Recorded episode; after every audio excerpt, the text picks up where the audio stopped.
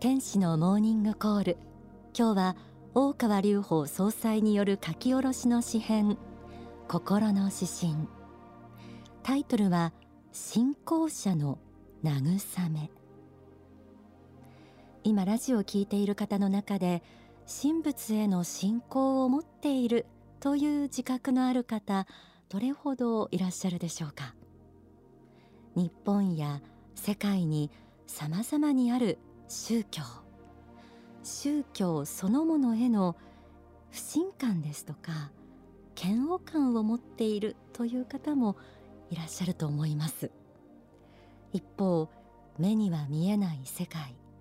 科学で証明できない世界を信じまたそれを伝え生き抜く人々もいます。そんな信仰の世界と自分とは関係ない。理解ができない。と感じる方にこそ今日は耳を傾けてみていただきたいなと思っています。幸福の科学ってどんな宗教なのか。何をしているんだろう。そんな素朴な疑問を抱いている方にもその問いに対する答えを少しでもお伝えできたらと思います。今日はですねスタジオに幸福の科学で活動する支部長の方をお迎えしました。幸福の科学横浜青葉支部の鷲津妙子支部長です。鷲津さんどうぞよろしくお願いいたします。よろしくお願いいたします。各地域にある、はい、こうそうですね皆さんがイメージするこう教会のようなね、はい、こう町のそうですね。至る所にある幸福の科学の支部、えー、そちらで支部長として、はい、えー、日々活動に臨んでいらっしゃるんですけれども、はい、えー、今日は信仰者の慰めという心の指針を一緒に、あの読み解いていただきたいなと思いますので、よろしくお願いいたします。ではリスナーの皆さんと一緒に早速この心の指針信仰者の慰めを、えー、読みたいと思います。朗読いたします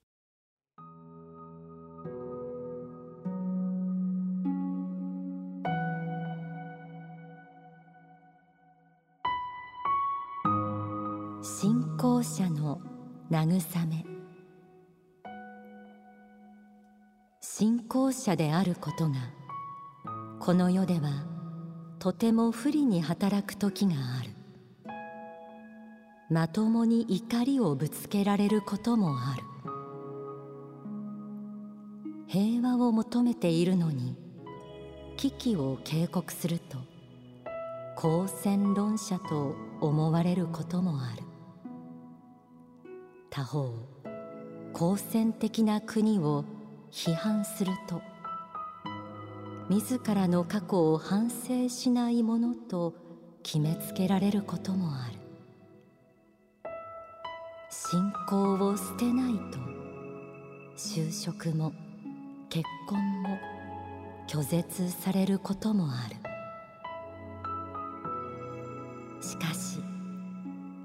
この世の常識に屈服した悔しさは後になるほど辛さが増してくる。霊言を詐欺だと決めつける指揮者もいる。神や仏を持ち出すとバカバカしいと言ってのける友人もいる。信仰者は純粋であればあるほど人間関係が行き詰まり悩みの渦中に孤立することもある。だが絶望するのはまだ早い。信じる人々は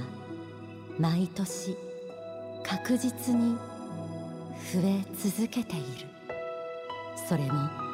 全世界にだ。30年余り前私の信者など一人もいなかったのだ。今は全世界から巡礼がやってくる。一本のろうそくの光は弱いがそこから万の炎を移すことも可能なのだ。闇夜を照らす一本の光であることを誇らしく思おう。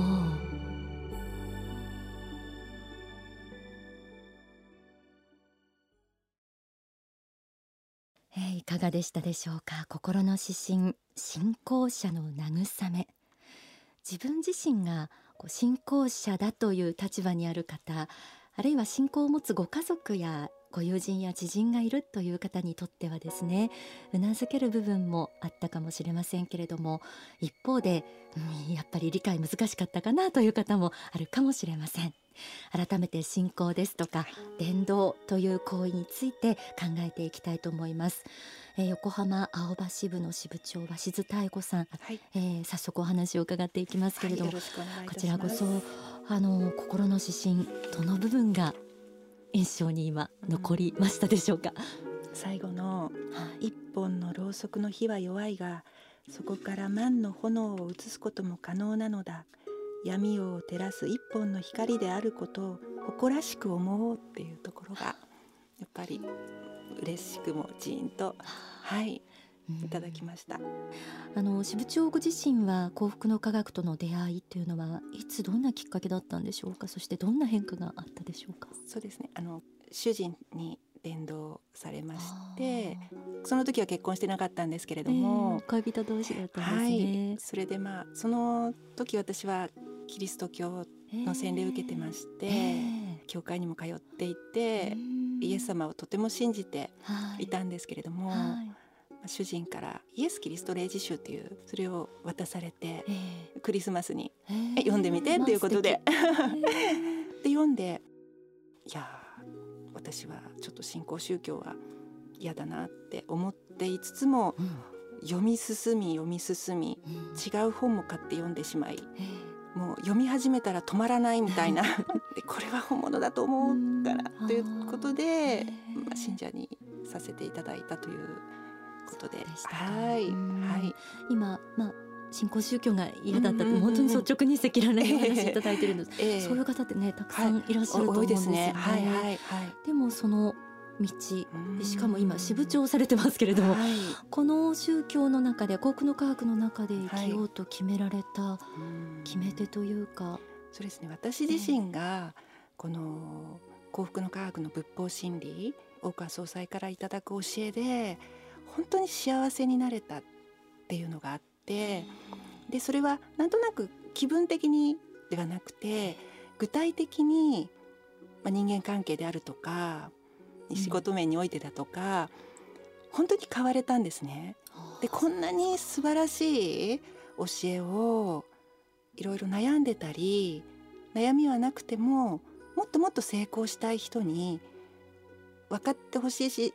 それを体得して幸福になってほしいな私は幸福ですって言え言える人になってもらいたいなと思いまして、はいまあそんなことが。なるほど、はいはい。あのそうしたその教えに触れてご自分のようにどんどん幸せになっている方も見てまだ信仰というかそういう道に入るのに躊躇されている方のはい。姿もご覧になっている支部長かはい。らご覧になって、えうん今心の指針の詩編の中に少しちょっと戻るとですね、はいこう信仰者の道を歩まれる方がはい、おそらくうん。出会うであろういろいろなまあいろんな反発とか、はいはい。あるいはちょっとこううん。拒絶をされたりとかはい。このあたりどのようにこうあのそうですね。ええ。本当にやっぱりこう例えば身内であれば心配するがゆえに反対したりとか内容を知らないがゆえにその先ほどの以前の私のように毛嫌いしてみたりっていうのはあるんですけれども、それは逆にこう信仰する者にとってのいい意味での魂を成長させてくださる糧なのかなとも思っております。いろんなまあ反対されたりとか拒絶されたりということを通してその時は本当に苦しくてちょっともうダメかなって思う時もあったんですけれどもそれを乗り越えた時にやっぱりこう人間として成長させていただくために用意されていたことなんだなっていうありがたさというか喜びというかいろいろ失敗したり挫折したり辛いことがあってこう人間として成長できるのかなということを考えるとまあそうした辛いことも神様からいただいた大きな贈り物なんだなっていうのを実感する時があります。今聞いてくださっている方の中には、うん、えー、そうなんだ。拒絶この間あのしたばかりだけど そういうふうに受け止める人もいるんだって、ね、え。ー、驚きもある方もあるかなと思うんですけれども、はい、部長は信仰とはどういうことだと思われますか？信仰。うん。全てですね。本当にそれが信仰がなかったらやっぱり今の私はないなっていうのはもう本当に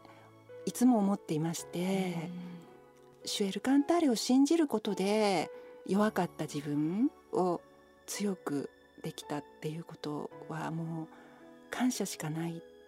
なって。こう支部長は、はい、えー、どういう世界をこう未来に描いてらっしゃるでしょうか？そうですね。うん、まあ、まあ、支部長という立場で言えば、まあ、地域の皆さん住んでいらっしゃる方々が本当に私は幸せです幸福ですって言えるようになってもらいたいなと思っております例えば具体的に心の方向性こういうふうに思ったら未来が開けてくるよとかあのマイナスの思いを消したら人間関係良くなるよとか相手を祝福しましょうとかそういうことをちょっとずつでも心がけることによって世の中がパーッと明るくなると思うんですよね。うん、そうすると豊かな社会っていうか地域が出来上がってどんどんどんどん幸せな人が増えるってことはどんどんどんどん発展することなのでそういう地域を作っていきたいなってすごく思っております。はい、ありがとうございます。はい。例えば教えを幸せになっていただきたいという思いで伝えてる時に、うん。教えはわかるけれども、うん、あの宗教に入るってよく言い方をされることあるじゃないですか。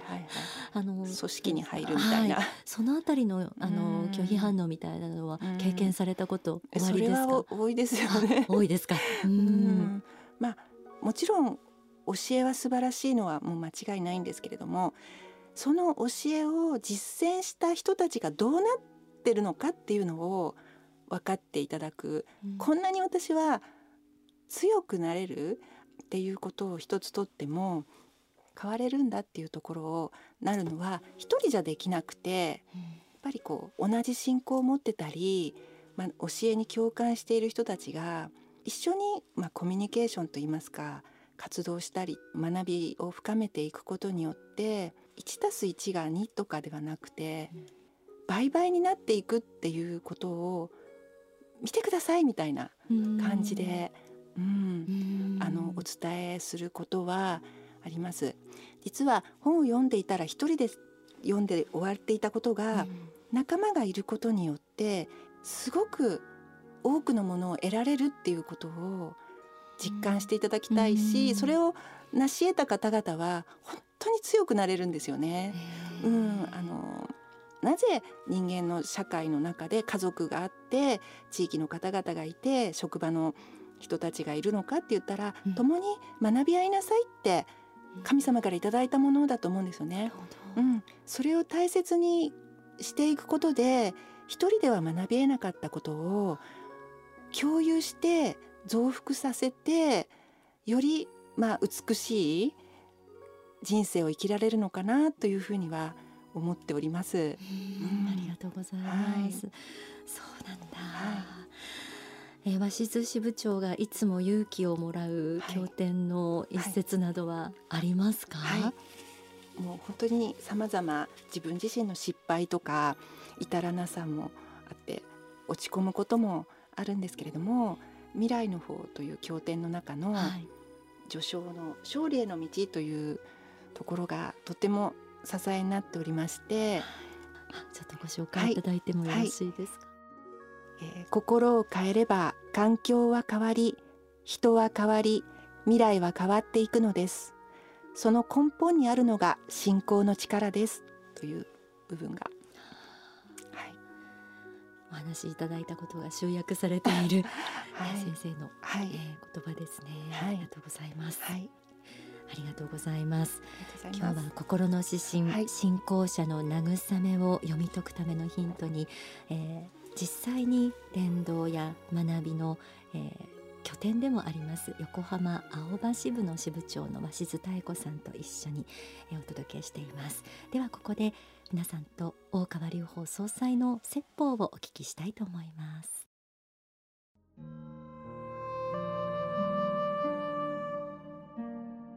私たちは勇気のある人間でありたいというふうに心の底から願っております。その勇気はどこから出てきているか。その勇気は事実に対する確信。真実は真実であるという自信。ここから出てきているものであります。こうした天上界の高級書類から霊言がおり私自身が悟りを開いて30年近い歳月が過ぎました。その間さまざまな CD や DVD あるいはビデオ等も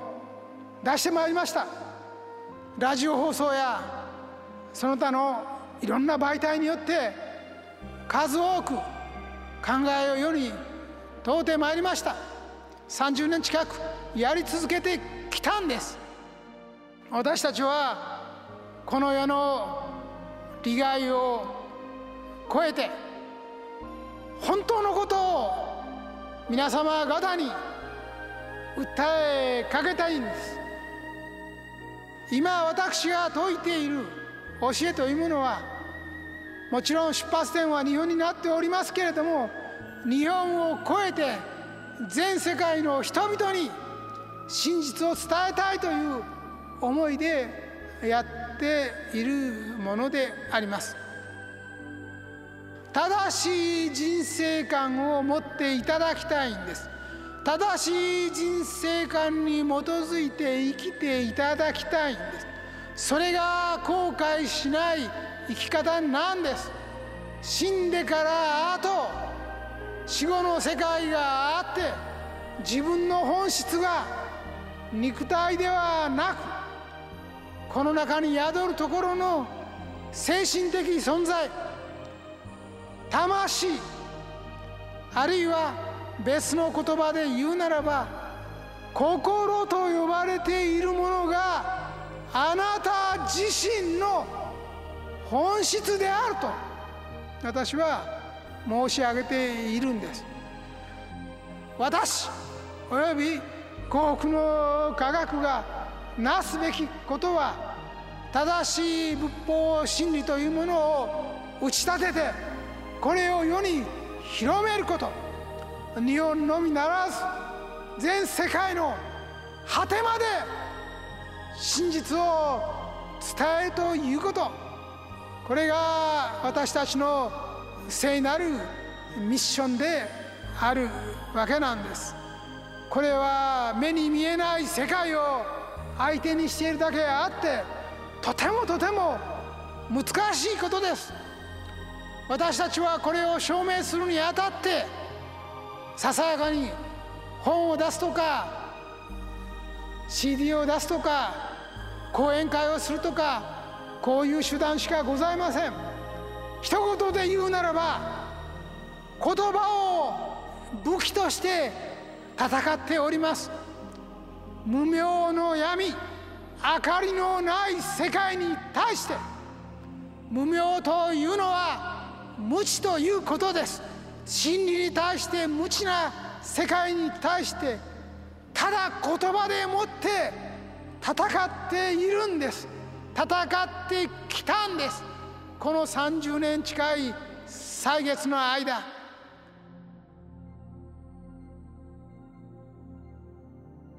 お聞きいただいた説法は2010年2月7日に説かれた講演。書籍旧姓の方に収められています。